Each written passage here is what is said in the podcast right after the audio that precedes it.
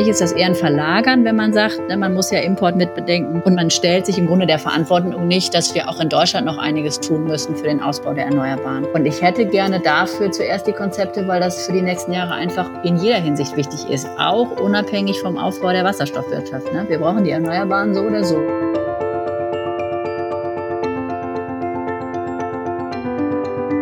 Herzlich willkommen bei Let's Talk Change. In unserer Podcast-Reihe diskutieren wir mit relevanten Entscheidungsträgern, inspirierenden Innovatoren und spannenden Visionären, welche Rolle Technologien, Geschäftsinnovationen, Politik und Medien für den Wandel der Wirtschaft und Gesellschaft in Richtung Nachhaltigkeit haben. Hallo und herzlich willkommen zur neuen Ausgabe von Let's Talk Change. Ich habe heute eine der wenigen Expertinnen für Energiewirtschaft und Energietechnik bei mir zu Gast. Es ist Katrin Goldammer. Sie leitet das Rainer Le Mans Institut in Berlin, wozu sie auch gleich noch etwas sagen wird und hat generell lange Erfahrungen schon im Bereich der Energiepolitik und auch der Energiewirtschaft. Sie war unter anderem beim Institute for Advanced Sustainability Studies in Potsdam, wo sie die Plattform für Energiewende aufgebaut hat. Und Katrin und ich sprechen heute unter anderem über das brennende Thema grüner Wasserstoff, aber auch generell über den Ausbau der erneuerbaren Energien und auch Atomkraft. Viel Spaß bei der neuen Ausgabe von Let's Talk Change.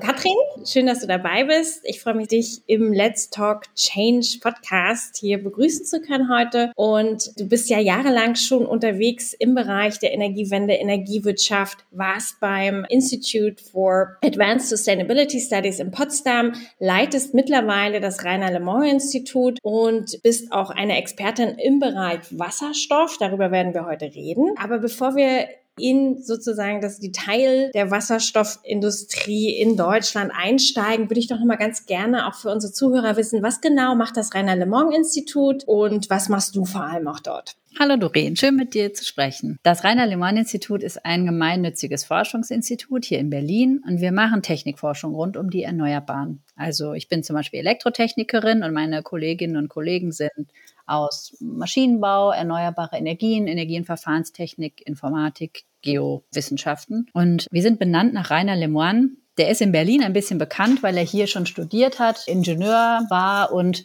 in den 80er Jahren im Kollektiv mit seinen Freunden zusammen schon Elektronik für Windkraftanlagen gemacht hat und im Grunde immer eine bessere Welt wollte. Und er hat dann diese großen deutschen Solarfirmen Solon und Q-Cells gegründet. Und weil er leider kurz darauf gestorben ist, hat er eine Stiftung gegründet und diese Stiftung hatte dann eben die Ideenforschungsinstitut in seinem Namen zu starten. Und das war vor elf Jahren. Ich bin vor fünf Jahren dazugekommen und leite das Institut. Und wir sind 90 Leute ungefähr und machen eben das, was dem Rainer damals wichtig war. Also eine bessere Welt mit Technik und zwar mit dem Ziel, dass wir erneuerbare Energien in allen Sektoren versuchen gut zu integrieren und zum Erfolg zu verhelfen. So kann man wahrscheinlich unsere Mission gut zusammenfassen. Ich selber habe aber auch schon viele andere Sachen gemacht. Also war viele Jahre in der Energiewirtschaft tätig, habe auch richtig so ganz klassische konventionelle Kraftwerke geplant, eingesetzt, also Kohle, Gas, Öl dafür gehandelt, habe auch mit Strom- und Emissionszertifikaten gehandelt. Das heißt, ich kenne auch ganz gut diese Seite der Energiewelt. Und es war mir auch immer wichtig, die so zu berücksichtigen, wenn wir über Energiepolitik sprechen oder über Energietechnikthemen,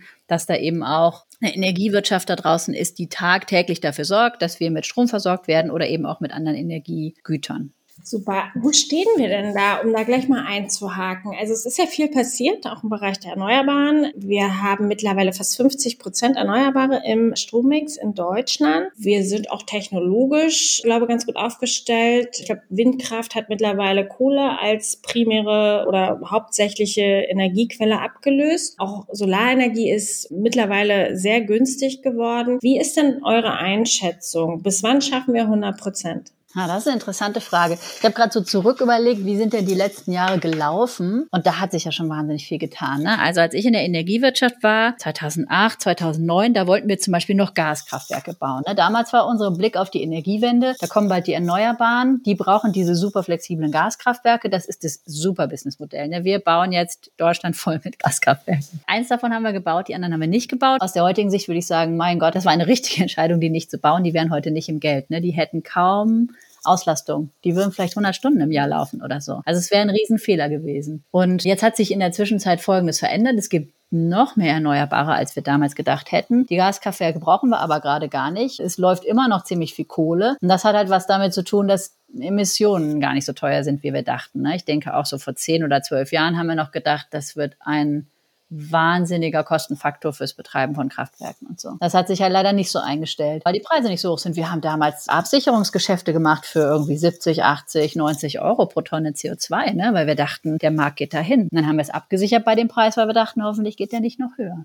Das war auch eine schlechte Entscheidung, wenn man das von heute aus betrachtet. Ja, und jetzt passieren halt zwei ganz spannende Sachen. Ne? Die Kernenergie geht raus, das war lange geplant und findet jetzt sozusagen in der nächsten Zeit ganz akut statt. Und bei Kohle passiert halt nicht so viel wegen der äußeren Rahmenbedingungen, ne? sondern das bleibt uns erstmal noch eine ganze Weile erhalten mit allen Nebeneffekten. Das heißt, das System hat weiter diese sozusagen großen Kraftwerke da drin und die Erneuerbaren kommen eben dazu. Und was bei den Erneuerbaren passiert ist, das ist schon ziemlich beeindruckend, aber das muss sich halt jetzt integrieren. Ne? Es ist jetzt nicht ein neues System, was auf den Erneuerbaren aufbaut oder so, ne? sondern das System hat immer noch die großen thermischen Kraftwerke und die Erneuerbaren kommen dazu. Ich glaube, das führt auch zu einigen der Schwierigkeiten, die wir heute haben, irgendwie, weiß ich nicht, ein Redispatch, der irgendwie zugenommen hat und verschiedene andere Sachen. Und wann sehe ich das 100% erneuerbar? Hm.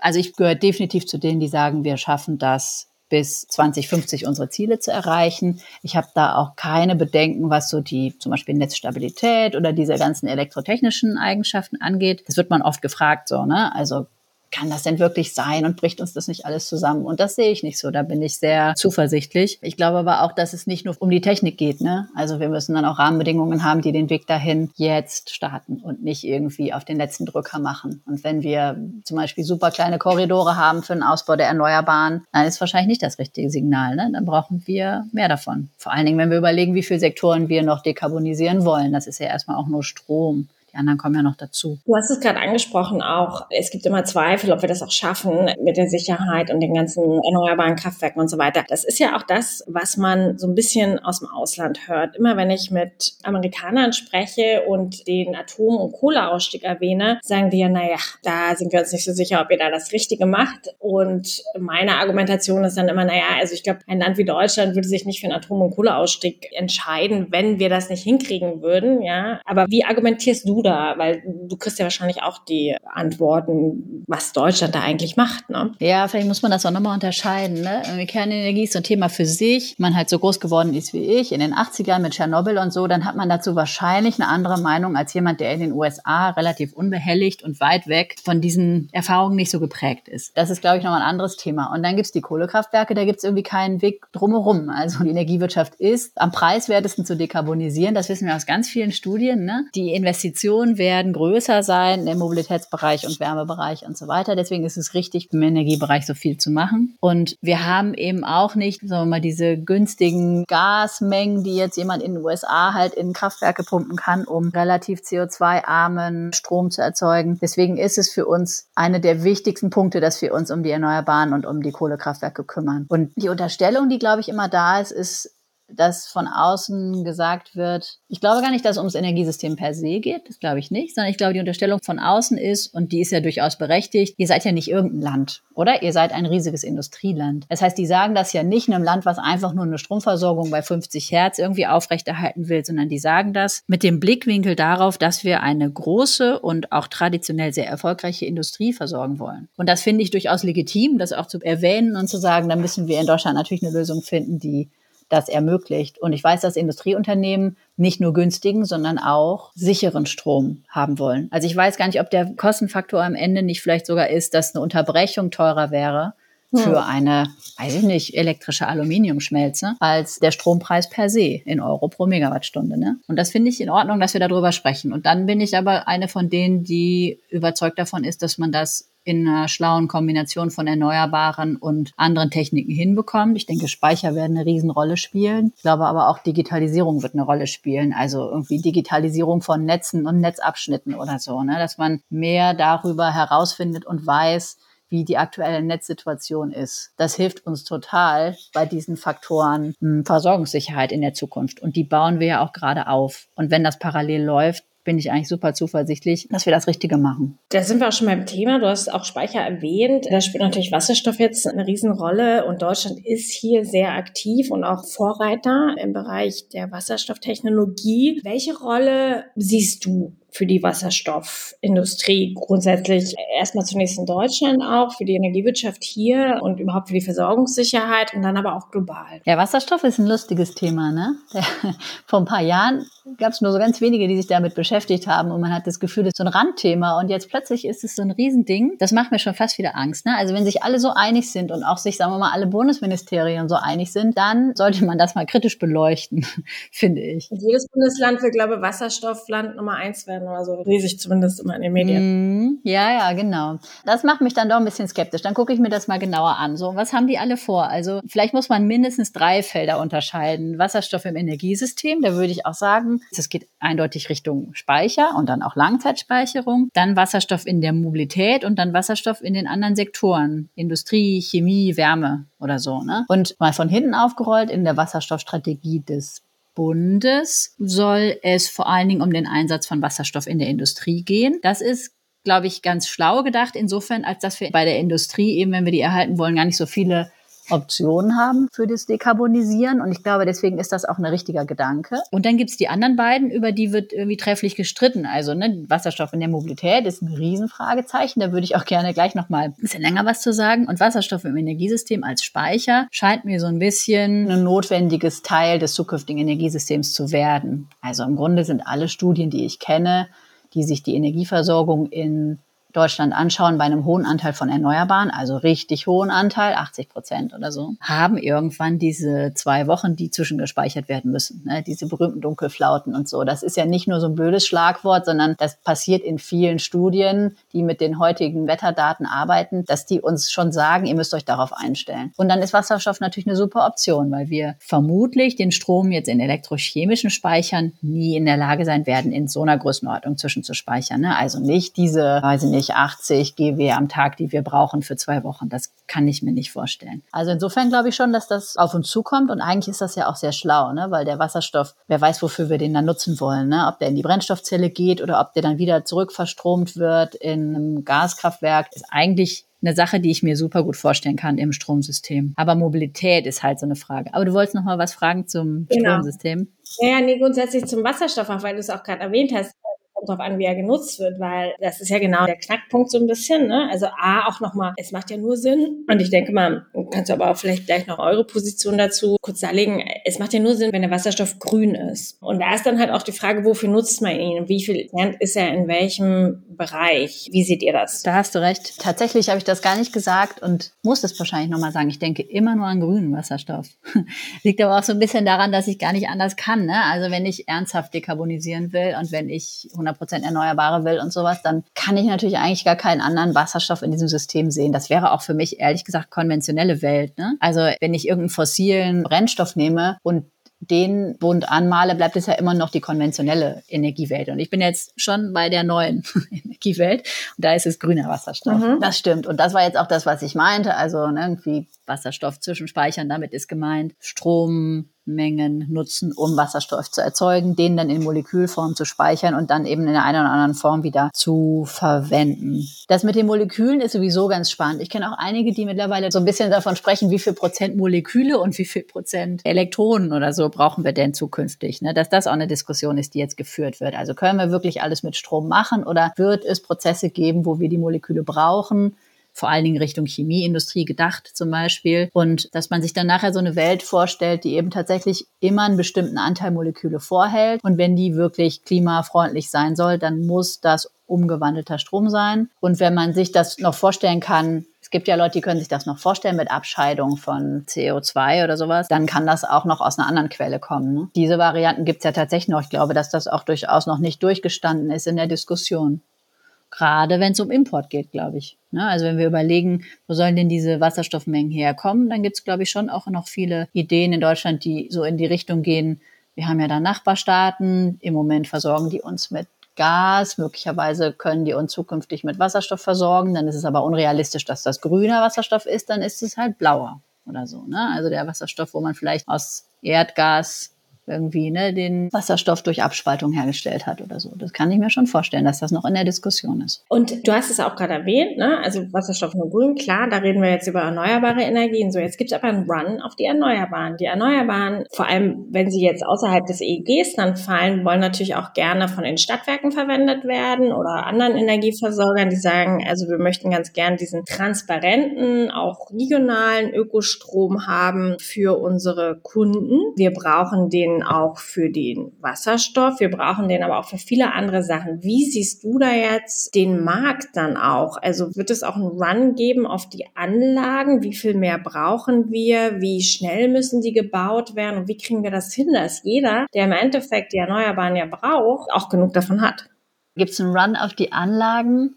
Hm, wir brauchen natürlich irgendwie ein System, was überhaupt möglich macht, richtig hohe Kapazitäten von Erneuerbaren aufzubauen. Ne? Ich glaube, das ist so eine Erkenntnis, die müsste doch mal einsickern jetzt, dass wir, wenn wir von einem Wasserstoffland reden und von grünem Wasserstoff oder wenn einzelne Bundesländer so ein Thema auch sich ganz hoch auf die Fahne schreiben, dann können die ja nicht ernsthaft alle meinen, wir verlagern da die Herstellung zu 100 Prozent ins Ausland, oder? Dann muss doch ein Teil davon auch aus Deutschland kommen. Und wenn der aus Deutschland kommt, dann muss der aus Erneuerbaren kommen. Das heißt, die könnten eigentlich vorne ansetzen und die Erneuerbaren irgendwie fördern, ne? oder was für den Ausbau der Infrastruktur mit Erneuerbaren tun. Und das ist auch so ein bisschen das, was mich skeptisch macht in der Diskussion. Ne? Es sind ja viele nicht unbedingt dafür bekannt. Aber nicht der Erneuerbaren, richtig? Also da ja. ist Diskrepanz da, oder nicht? Ja, das sehe ich auch so. Und ich finde das interessant, dass es nicht etwa so ist, dass diejenigen, die schon 20 Jahre richtig viel für die Erneuerbaren getan haben, jetzt einfach sagen, habe ich jetzt genug für gemacht, jetzt mache ich was für Wasserstoff, sondern es springen diejenigen auf, die viele Jahre was für andere Energieträger getan haben und kommen jetzt mit dem Wasserstoff um die Ecke. Und da fehlt mir dann noch ein bisschen was. Ne? Also ich hätte dann gerne noch dazu die Aussage, wie das gemeint ist. Wollen die sich auch für die Erneuerbaren einsetzen, dass wir grünen Wasserstoff haben? Oder wollen die das alles verlagern? Und für mich ist das eher ein Verlagern, wenn man sagt, ne, man muss ja Import mitbedenken. Und man stellt sich im Grunde der Verantwortung nicht, dass wir auch in Deutschland noch einiges tun müssen für den Ausbau der Erneuerbaren. Und ich hätte gerne dafür zuerst die Konzepte, weil das für die nächsten Jahre einfach in jeder Hinsicht wichtig ist. Auch unabhängig vom Aufbau der Wasserstoffwirtschaft. Ne? Wir brauchen die Erneuerbaren so oder so. Das heißt, wir können eigentlich direkt damit weitermachen, bevor wir uns mit dem Wasserstoff jetzt in dem Maße beschäftigen, wie das jetzt Fahrt aufgenommen hat. Obgleich ich sagen muss, ich finde es gut. Also ich finde, Wasserstoff ist ein gutes Thema und es ist ein spannendes Thema, wo wir auch gerne mit dabei sind ne? und wo wir schon viele Projekte gemacht haben in den letzten Jahren. Da freuen wir uns natürlich auch, dass das jetzt ein Thema ist und dass wir mit der Expertise, die wir aufgebaut haben, jetzt auch praktisch beraten können und praktische Projekte machen können. Und dennoch glaube ich, fürs Energiesystem und fürs Gesamtsystem darf man die Erneuerbaren auf dem Weg dahin aber nicht vergessen. Wo siehst du denn den effizientesten Einsatz von Wasserstoff? Weil es wird ja so sein, dass in den ersten Jahren auch erstmal nicht ausreichend Mengen wahrscheinlich zur Verfügung stehen für alle, ja. Aber wo siehst du denn den größten Bedarf auch an grünem Wasserstoff? Wo sollte er denn eingesetzt werden? Diese Frage kann man auf verschiedene Arten beantworten. Ne? Man könnte auch nach einem Sektor suchen, der bereit ist, jetzt schon Wasserstoff zu bezahlen zum Beispiel. Mhm. Also der vielleicht gar nicht unbedingt den am effizientesten einsetzt, aber wo man sagen kann, da gibt es eine Bereitschaft. Und das finde ich, das ist der Moment, wo vielleicht sogar Mobilität wieder mit ins Spiel kommt. Ich kann mir schon vorstellen, dass es die Bereitschaft gibt. Also dass wir irgendwann da Wasserstoffbusse fahren haben, zusätzlich zu den voll elektrischen. Oder dass wir so im Bereich von irgendwie, sagen wir mal, Schwerlast oder überhaupt Wirtschaftsverkehr, dass da Bedarfe für Wasserstoff entstehen. Und dann kann es sein, jetzt aus der Vogelperspektive betrachtet, dass das nicht der ultimative Effizienzgewinn ist, aber dass es ja trotzdem für so ein Gesamtsystem keine schlechte Geschichte ist, wenn da ein initialer Bedarf entsteht, wenn Wasserstofftankstellen entstehen, wenn vielleicht die erste Infrastruktur aufgebaut wird. Also das finde ich gar nicht so schlecht. Und ich weiß auch nicht, ob immer diese Gesamteffizienz das einzige Leitmotto sein sollte. Ne? Wenn wir einen Sektor haben, wo es irgendwie einfacher geht, dann finde ich das auch in Ordnung, wenn da was passiert. Und dann ist es vielleicht so, dass irgendwann die ersten, sagen wir mal, zwei, drei Tages Stromspeicher über so eine Power-to-X-Anlage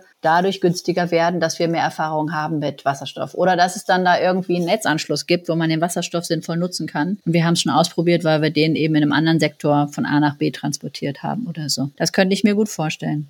Und wie siehst du das europaweit? Also siehst du da Deutschland auch schon in einer Vorreiterrolle, was die Herstellung von grünem Wasserstoff angeht? Oder sind da andere Länder wie Frankreich auch ganz gut schon im Prozess? Ich weiß über Frankreich nicht so viel. Also wenn wir über grünen Wasserstoff sprechen, dann brauchen wir ein Land, was tatsächlich ne, erneuerbare Energien auch gefördert hat und irgendwie zu einem hohen Maß roter Wasserstoff wahrscheinlich verfügbar hat. Genau. Das wäre jetzt in Frankreich wäre das nicht grüner Wasserstoff, den nennt man doch pink oder rot oder sowas. Ne? Rot. Es hilft auch, Elektrolyseure aufzubauen ne? und die Kosten von Elektrolyseuren runterzukriegen und so. Ne? Das hat uns bei der PV geholfen, dass die Anlagen überhaupt mal gebaut wurden, weil es den Preis runterbringt und weil es die zugänglicher macht für andere. Ne? Deswegen würde mich das gar nicht so doll stören, wenn auch andere Länder mit ihren verfügbaren Strommengen eine Wasserstoffwirtschaft aufbauen oder so. Ich glaube, das hilft der Gesamtidee schon. Ne?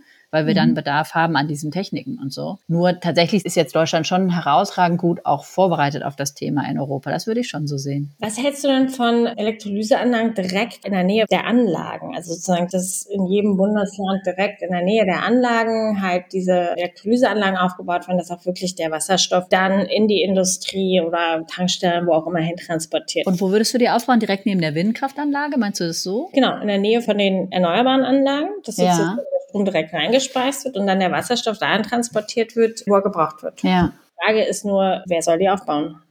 Ich meine, es wäre doch heute wahrscheinlich noch so, dass du sowieso deinen Elektrolyseur direkt neben die Windkraftanlage deswegen bauen müsstest, damit du nicht ne, durchs öffentliche Netz gehst und wieder die ganzen Umlagen und sowas hast. Ne? Das muss man ja erstmal ändern, damit man das überhaupt ein bisschen entzerren könnte. Was ist denn notwendig da gesetzlich, damit man das hinkriegt? Also wenn ich das richtig verstehe, ist das im Moment so organisiert, dass du eben nicht ins öffentliche Netz darfst. Ne? Du musst ein Kabel, also richtig ein Stück Kabel ziehen von der Windkraftanlage zum Elektrolyseur, dann gelten die als in einem Netz und dann kannst du deinen eigenen Strom da umwandeln. Und sobald du über ein öffentliches Netz gehst, bist du Endkunde ne, und Endkunde mit allen Umlagen, die halt dazukommen. Das hilft natürlich dem grünen Wasserstoff überhaupt nicht. Denn wenn ich das richtig verstehe, sind die Stromgestehungskosten schon noch ein wesentlicher Kostentreiber auch für den grünen Wasserstoff. Ne? Die Idee könnte ganz gut sein. Es gibt natürlich auch viele andere Möglichkeiten. Ne? Also ich denke jetzt eher so wieder vom Stromsystem her. Wahrscheinlich wären auch super günstige Batteriespeicher in Kombi mit Windkraftanlagen nicht völlig doof. Also jede Art von Flexibilität, die man im Grunde schon am Erzeugungsort mit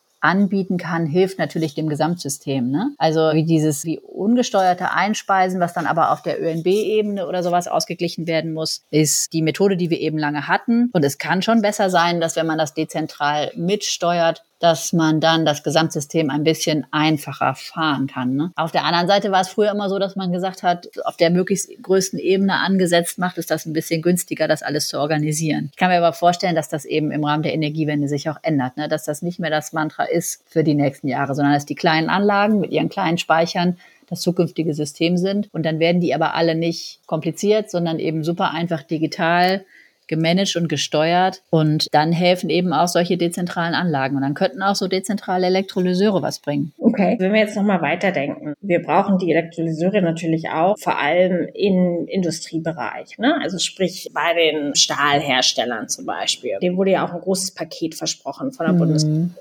Die brauchen aber auch wiederum den erneuerbaren Strom, damit dieser Wasserstoff ja grün ist. Ja. Die wiederum können ja nur auf Anlagen zugreifen, die aus dem EEG gefallen sind oder sie bauen selber welche. Also wie soll dieses System funktionieren und vor allem, es muss ja schnell funktionieren, weil die müssen ja runter von ihren CO2-Emissionen. Habt ihr da Analysen schon angefertigt, wo ihr sagt, naja, so und so kann das vielleicht funktionieren oder das sind notwendig, damit wir da eine schnelle Umsetzung und vor allem eine schnelle Transformation auch des Energiesystems hinbekommen. Wahrscheinlich brauchen wir ein sinnvolles System, was das handelbar macht, oder? Also wenn ich mir vorstelle, dass ich eigentlich den grünen Wasserstoff brauche, weil den kann ich am Ende des Jahres reinschreiben, meine Energiebilanz und zeigen, dass ich damit so und so viel CO2 gespart habe, dann will ich ja gar nicht die erneuerbare Energienanlage haben und ich will auch kein Power Purchase Agreement mit einer alten Windkraftanlage, oder? Sondern dann will ich doch eigentlich sowas wie grünen Wasserstoff handeln. Und ich komme ja aus der Welt, aus der man alles Mögliche gehandelt hat, ne? Das hätte man ja früher vielleicht auch nicht gedacht, aber mittlerweile können wir Strom in super kleinen Einheiten handeln und andere Sachen auch. Vielleicht wird das auch die Zukunft sein, oder? Dass wir ein System haben, wo wir grünen Wasserstoff handeln und wo ich dann eben nicht direkt den Zugriff auf die EE-Anlage brauche, sondern ich habe einfach Handelspartner und ich besorge mir diese Mengen Mengen, die ich brauche für meine Prozesse. Das kann ich mir besser vorstellen, als dass jetzt jedes Industrieunternehmen in seiner Einkaufsabteilung auch noch jemanden hat, der eben nicht nur den Rohstoff oder sowas einkauft, sondern eben zusätzlich dann auch noch die erneuerbaren Anlagen und die Elektrolyseure ne, auf dem Weg hin zum Wasserstoff. Die haben eh schon alle in den Einkaufsabteilungen Leute sitzen, die sich mit Strom auskennen. Ne? Die kaufen die Strommengen für die Aluminiumschmelze oder so. Das haben die schon. Und diese Kompetenzen werden dann wahrscheinlich zukünftig erweitert, um weitere grüne Rohstoffe zu kaufen. Das kann ich mir schon vorstellen. Das heißt, was wir brauchen, sind Player, die, wie wir es eben schon erwähnt hatten, die Elektrolyseanlage hinstellen und den grünen Wasserstoff an die Industrie oder wer auch Verbrauch sozusagen dann verkaufen und idealerweise regional, dass der nicht zu weit transportiert wird. Weil das, was ja Herr Altmaier will, ist ja den Strom für die Wasserstoff- und Elektrolyseanlagen ja aus Marokko und Afrika nehmen. Wie ist da eure Position zu? Also das mit dem irgendwie regionalen Wasserstoff, das wird natürlich eine kleine Herausforderung. Wir haben es ja noch nicht mal gut hingekriegt mit regionalem Grünstrom. Das war ja jetzt auch nicht einfach, es möglich zu machen, dass man wirklich gut nachweisbar regionalen Grünstrom zum Beispiel an Kunden weitergibt oder so. Wenn man das bei Wasserstoff noch aufbauen will, dann kann man wenigstens sagen, bis dahin werden wir es mit dem Grünstrom irgendwie hingekriegt haben, dann wissen wir auch, wie man mit Wasserstoff macht. Und ja, du hast recht. Die ganz große Idee ist, dass diese deutsche Wasserstoffwirtschaft eben uns hier zugutekommt, was unsere CO2-Emissionen angeht, aber dass wir eben nicht alle EE-Anlagen hier aufbauen müssen. Ich glaube, das ist die wichtigste Message für diejenigen, die dieses importieren wollen. Die wollen eine Antwort auf die Frage haben, wo sollen denn die ganzen erneuerbaren Energien in Deutschland herkommen? Und dann sagen die, keine Angst, die kommen gar nicht aus Deutschland, wir werden massiv importieren. Und das ist eine interessante Frage. Das hat auch verschiedene Aspekte, glaube ich. Dieses Importieren hat einen Aspekt von, sagen wir mal, Außenpolitik oder Außenwirtschaftspolitik. Ne? Welche neuen Allianzen bildet Deutschland mit entweder Nachbarländern oder Nachbarkontinenten, also Ländern auf Nachbarkontinenten, um zukünftige Energieversorgung bereitzustellen. Und das fußt natürlich auf der Tradition, dass wir immer schon ein Importland waren von Energie. Das war eben namentlich Gas und Öl. Aber das wäre dann in Zukunft in Anführungsstrichen einfach nur Wasserstoff. Also da ändert sich gar nicht so viel. Wir sind eben Importland. Zukünftig importieren wir Wasserstoff. Ich glaube, das wäre die Geschichte, die Herrn Altmaier so sich vorstellt. Und was interessant daran ist, ist, dass er tatsächlich das uns sozusagen gänzlich neue Handelspartnerschaften aufmacht. Also wir sind mit unserem Institut zum Beispiel in einem Bereich ausschließlich in dem Themenfeld Energiezugang tätig tätig. Das heißt, wir beschäftigen uns mit den Regionen der Welt, wo die Menschen noch keinen Zugang haben zu Strom. Und das ist im Wesentlichen in Afrika der Fall, aber auch in manchen Regionen in Südostasien. Und Plötzlich wird Afrika zu einem spannenden zukünftigen Handelspartner, wenn man darüber nachdenkt, grünen Wasserstoff zu importieren. Es war ja auch schon ein Handelspartner in Spee, als man darüber dachte, Strom direkt zu importieren, ne? die Desertec Variante 1 oder so. Der Shift von den Ländern, aus denen wir heute Energie importieren, zu denen, aus denen wir zukünftig Energie importieren könnten, ist ja durchaus einer, den ich interessant finde. Und wo ich auch finde, da lohnt es sich reinzugucken, der ist nicht nur verrückt. Aber ich kann auch diejenigen verstehen, die das für ein Zukunftsprojekt halten, was sich ein bisschen zu viel vorgenommen hat. Weil natürlich auf dem Weg dahin nennenswerte große Mengen dieser Moleküle zu importieren. Auf dem Weg nach Deutschland, um sie dann hier einzusetzen, sind so viele Schritte auch noch notwendig, für die man viel Fantasie haben muss, dass es eben auch ein bisschen so vorkommt, als würden wir uns sehr viel vornehmen. Ne? Das glaube ich auch. Und da sage ich jetzt wieder, es scheint mir einfacher in Deutschland erneuerbare Energien auszubauen, als schon so gleich drei Schritte weiter zu denken. Und im besten Fall kann man sagen, ist visionär. Ne? Das ist schön, dass wir eine Idee für die Zukunft haben. Aber ich glaube, wir haben auch jetzt viel zu tun bei den Erneuerbaren. Ich bin immer da, dass ich das gerne auch machen würde. Wie ist denn eure Sichtweise, wenn es, wir hatten es kurz angeschnitten, Wasserstoff, Verkehr, aber es gibt ja nach wie vor die emotionale Debatte, E-Mobilität versus Wasserstoff. Und ihr seid ja da auch ziemlich viel unterwegs in dem Thema. Welche Empfehlungen sprecht ihr hier aus? Ja, also Wasserstoff in der Mobilität ist ein super spannendes Thema. Ein Kollege von mir hat sich mal die Mühe gemacht und vor ein paar Jahren so eine Argumentationsanalyse gestartet, hat einfach mal sozusagen Pro- und Kontra-Argumente gesammelt für diese Idee, 100% batterieelektrisch wird die Mobilität oder für die Idee, nee, Wasserstoff spielt eine ganz große Rolle. Diese Karte ist gigantisch groß geworden, also deutlich über 100 Argumente für das eine, gegen das andere und die sind super vielfältig. Ne? Da gibt's so diese ganz einfache Sicht, ein Wirkungsgrad ist zu klein, wenn man das umwandeln muss für Wasserstoff, also wird das nie was. Und dann gibt's viel differenziertere Sichten, ne? dass es schon Anwendungsfälle gibt, also Use Cases, wo man Interesse daran hat, längere Strecke zu fahren, auf dem Weg nicht anzuhalten, unterstellt, dass wir dieses Superschnellladen im Batteriebereich nicht haben, kann man manche Sachen nur mit einem weiß nicht, Wasserstoffauto machen oder so. Aber wenn ich das mir mit der heutigen Situation angucke, wenn ich sehe, was sich getan hat, auch bei den batterieelektrischen Fahrzeugen in den letzten Jahren und bei der Ladeinfrastruktur, dann würde ich das folgendermaßen zusammenfassen. Also ich glaube, beim individuellen Personenverkehr bleibt es ein Nischenthema, Wasserstoff. Da gibt es ein paar Leute, die kaufen sich so ein Auto. Das ist auch irgendwie lustig. Ich bin auch mal eins gefahren. Das ist schon irgendwie witzig, wenn man denkt, man fährt ein Auto, was vielleicht nur 1000 Leute in Deutschland haben oder so. Aber dann gibt es ja diese Anwendungsfälle, wo man irgendwie die hochverdichtete Energie mit dabei haben möchte, ich sehe da schon ein Anwendungsfeld für Wasserstoff. Also irgendwie Wirtschaftsverkehr und Lastenverkehr und so kann ich mir vorstellen. Und die Infrastruktur würde ja auch beides hergeben. Ne? Also die Tankstellen, die wir heute haben für Wasserstoff, da kann ich eben den Wasserstoff-LKW und Bus und so weiter, glaube ich, relativ gut dran pluggen. Und dann ist es natürlich schon auch der Weg hin zu den Brennstoffen, die wir für diese richtig großen Anwendungen brauchen. Ne? Weil irgendwann wollen wir ja klimaneutral fliegen und Schiffe fahren lassen und so weiter. Und deswegen glaube ich, dass wir in der Mobilität definitiv auch Wasserstoff sehen werden. Aber die Batterie ist einfach unschlagbar gut für alle sozusagen kleineren Anwendungsfälle. Ne? Und da wird die sich ganz deutlich auch durchsetzen. Und es wird super spannend sein zu sehen, was so in der letzten Zeit auch für Nachrichten kamen. Also irgendwie voll elektrische LKWs, die jetzt auf den Markt kommen sollen. Da hätte ich vor ein paar Jahren noch gesagt, das kann ich mir gar nicht so richtig vorstellen. Da hätte ich immer die Brennstoffzelle gesehen. Aber da lasse ich mich natürlich auch überzeugen. Ne? Wenn sich das durchsetzt, durchsetzt auf dem Markt, dann können wir sogar im Lkw oder Schwerlastbereich die Batterie sehen. Ich habe nur immer gedacht, da wird es wahrscheinlich mindestens auf ein Hybrid, aber vielleicht auch auf Brennstoffzelle hinauslaufen. Einfach wegen der Energiedichte, ne? dass man einfach auch mal dieses große, schwere Ding bewegt. Da habe ich bisher immer gedacht, dafür brauchen wir die Brennstoffzelle. Ja, und im Flugverkehr ist es ja auch so. Ich meine, im Flugverkehr, denke ich mal, sind die E-Fuels auch absolut notwendig. Aber auch da gibt es ja jetzt mittlerweile mit Lilium und auch ein paar anderen, auch unter anderem auch in Deutschland, Startups, die dort ganz gut unterwegs sind. Ja, das stimmt. Wir haben mal ein kleines Projekt gemacht mit so einem kleinen in Berlin, was Boote ausstatten will mit ah. Brennstoffzellen. Das war cool, weil natürlich, ich weiß nicht, ob du das kennst, ne, wenn man irgendwie am Landwehrkanal joggen geht oder so und es kommt so ein Touristenboot daher, dann kann man nicht weiterlaufen, man kriegt keine Luft mehr. so, ne?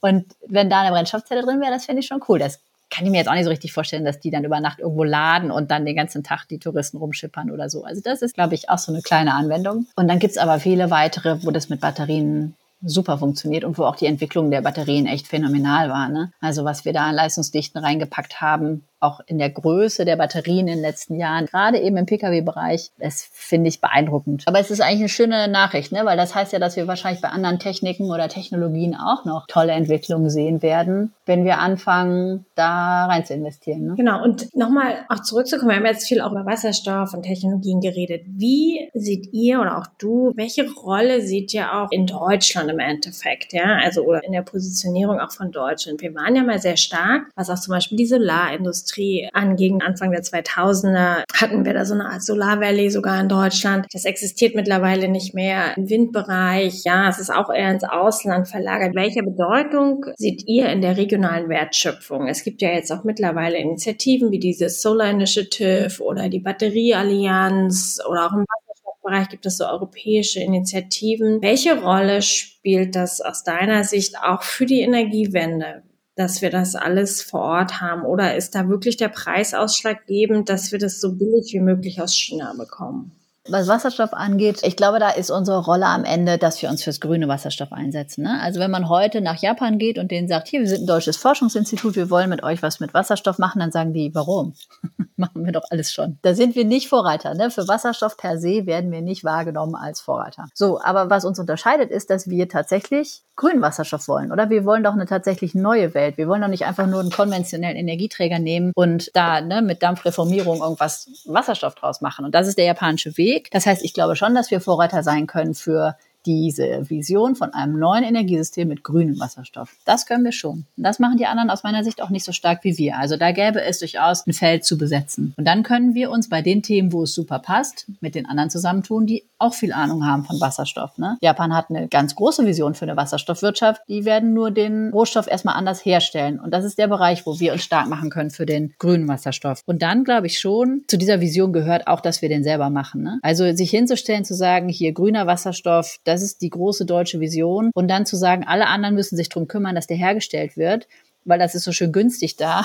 Das passt für mich nicht zusammen, sondern müssen wir zeigen, dass wir das auch machen, dass wir das gut integrieren können, dass das unserem Stromsystem vielleicht hilft, beispielsweise weil dann so ein Elektrolyseur in der Nähe von der Windkraftanlage uns hilft, die Mengen jederzeit zwischenzuspeichern, anstatt sie wegen fehlender Netzkapazität ne, abzuschneiden. Also diese Geschichte muss man dann erzählen dass das auch im deutschen Energiesystem viel gebracht hat. Und ich glaube, dann wird irgendwie so eine Gesamtstory draus, die ich auch vernünftig finde. Und das ist dieser regionale Aspekt. Ne? Und um das zu machen, brauchen wir eine gute Vision, wie wir das zusammen mit dem Aufbau der Erneuerbaren im deutschen Energiesystem machen. Und in dem Zusammenhang übrigens ist auch Mobilität ganz interessant. Also wenn wir uns vorstellen können, dass beispielsweise im Transportsektor eine große Menge Wasserstoff gebraucht wird zukünftig. Oder wenn wir davon ausgehen, dass das im Industriebereich der Fall ist, dann würde ich auch das Energiesystem anders designen. Ne? Also ich brauche im zukünftigen Stromsystem große Mengen Zwischenspeicher. Wenn ich doch weiß, dass ich Wasserstoffmengen aufbauen muss für meine Industrie oder andere Bereiche, dann baue ich quasi ein anderes Stromsystem. Ne? Dann werde ich andere Arten von Zwischenspeichern bauen. Dann brauche ich vielleicht weniger klassische Power-to-X-Anlagen, die nur für den Strombereich da sind, weil ich habe vielleicht schon Wasserstoffmengen für den Transportsektor hergestellt oder was. Und dieses Zusammenspiel müsste man dann auch gemeinsam denken, wenn man sich das Stromsystem vorstellt. Die bedingen ja einander. Und so diese Diskussion haben wir noch nicht so richtig geführt. Ne? Wir denken ja immer noch sehr stark so in einzelnen Sektoren. Und wenn wir das ernst meinen mit Wasserstoff in Deutschland, dann wird es auch das Stromsystem sehr stark beeinflussen. Und das müssten wir dann auch mal zusammen angucken und planen. Wo siehst du denn da die Schnittstellen? Also wer muss mit wem zusammenarbeiten? Sind das die Elektrolysehersteller, die Anlagenbetreiber? Weil ich habe so das Gefühl, dass die erneuerbare Energienwelt, also sprich die Leute, die große Solarparks oder Windanlagen bauen, noch gar nicht so wirklich auch mit zum Beispiel den ganzen Wasserstoffherstellern reden, sondern dass das alles noch so ein bisschen getrennt voneinander läuft. Und dann gibt es auch die Stadtwerke, die, wie gesagt, auch nochmal einen ganz anderen Plan und Ziele haben, weil sie wollen ja den ehrlichen Ökostrom sozusagen in ihre Kundengruppen bringen. Und dann hast du die Stahlhersteller, die Industrie, die natürlich in der Politik lobbyt, damit sie günstig da ihren grünen Wasserstoff auch kriegen. Aber ich habe so ein bisschen das Gefühl, dass zumindest die Wasserstoffindustrie immer noch so ein bisschen separat ist von der erneuerbaren Industrie. Eventuell auch, um sich die Option offen zu halten, dann doch eher das Gas oder den blauen Wasserstoff oder den roten zu nehmen, einfach weil sie nur ihre Technologie an den Mann bringen wollen, aber gar nicht so sehr daran denken, dass das Ganze ja eigentlich nachhaltig passieren muss. Also ich habe auch so ein bisschen so einen Eindruck, ne, wenn ich überlege, wer da so zusammensitzt und welche Leute sich besonders gut verstehen, dann habe ich auch den Eindruck, dass gerade so konventionelle Gaswirtschaft und irgendwie Wasserstoffindustrie im Moment so ein bisschen eine Seite und eine Allianz sind und noch nicht viele Schnittstellen haben zur Welt der erneuerbaren Energien. Ich kann das auch verstehen, ne? weil Gas ist Gas, irgendwie, man kennt sich damit aus, so mit Druck und Druckstufen und so. Die Leute, die da arbeiten, kommen aus der Chemie oder Energie- und Verfahrenstechnik. Das ist doch was anderes als die Welt der Windkraftanlagen. Ist auch was anderes. So, also ich kann das nachvollziehen. Und du hast schon recht, man muss die irgendwie zusammenbringen. Ne? Die müssen sich besser verstehen und die müssen drüber nachdenken, wie man so gemeinsam ein zukünftiges System machen kann. Ich kenne im Grunde auch im Moment nur so weiß ich nicht, vielleicht gibt es ein Produkt, wo das überhaupt schon geklappt hat. Ne? Es gab mal von einem deutschen Ökostromversorger ein Windgasprodukt, wo quasi aus Strom Wasserstoff hergestellt wurde. Das wurde ins Gasnetz eingespeist und dann konnte man das als Gasprodukt kaufen oder so. Da hat sich dann sozusagen mal ein ja, Energieversorger darum gekümmert. Und natürlich könnten Energieversorger diese Rolle übernehmen, oder? Also dann werde ich zukünftig eben mit grünem Wasserstoff versorgt, weil ich das brauche für meine Industrieanlage. Könnten Interesse daran haben, solche Produkte aufzusetzen. Ne? In Brandenburg machen wir gerade ein ganz interessantes Projekt, wo wir das auch mal rausfinden wollen. Also gäbe es Grundlage für so eine Art Wasserstoffbörse. Wir machen das im Rahmen der Wasserstoff Roadmap. Das Ministerium für Wirtschaft, Arbeit und Energie des Landes entwickelt gerade eine Roadmap für die Wasserstoffwirtschaft in Brandenburg Hamburg und in der Hauptstadtregion. Und in dem Zuge wollen wir das tatsächlich auch mal ausprobieren dieses Jahr. Wir wollen rausfinden, gibt es irgendwo Bedarfe, gibt es Interesse daran, Wasserstoff herzustellen. Da gibt es eben diese Entität noch nicht, die diese Verbindung herstellt. Und wir haben gedacht, wir machen es dann irgendwie mal in der Software oder sowas. Wir machen vielleicht eine interaktive Karte oder so, ne, dass man das so ein bisschen miteinander verbinden kann. Und dann könnte ja ein Energieversorger ein Geschäftsmodell darauf bauen. Oder es könnte jemand auf die Idee kommen zu sagen, ich bündelt das und bietet das wem anders an. Und das mal so vorzubereiten und zu überlegen, wie das gehen könnte, das machen wir jetzt halt in der Größenordnung von einem Bundesland und gucken uns das an. Aber ich kenne das noch nicht größer gedacht für ganz Deutschland oder eben noch größer. Supi. Also Katrin, vielen Dank nochmal für deine Zeit. Ich fand das sehr spannend, das Gespräch, auch mal ein bisschen divers, das Thema Wasserstoff nochmal betrachtet in der Mobilität oder für die Mobilität. Und ich bin gespannt auf das, was von euch auch noch kommt, vom Rainer Le Mans Institut in den Projekten, in denen ihr unterwegs seid, auch in Brandenburg, von dem Projekt, von dem du erzählt hast. Da bin ich gespannt, wie da die Ergebnisse ausschauen. Und ich freue mich einfach auch in den verschiedenen Netzwerken, in denen wir ja beiden unterwegs sind. Da werden wir uns sicherlich demnächst auch nochmal wiedersehen. Und ansonsten erstmal danke für deine Zeit. Ich danke dir auch, Doreen. Dann sage ich bis bald.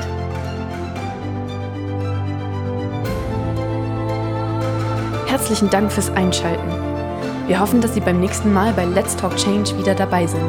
Dieser Podcast wird realisiert durch DWR ECO, einer internationalen Cleantech-Beratung für Kommunikation, Politikberatung und Geschäftsstrategien.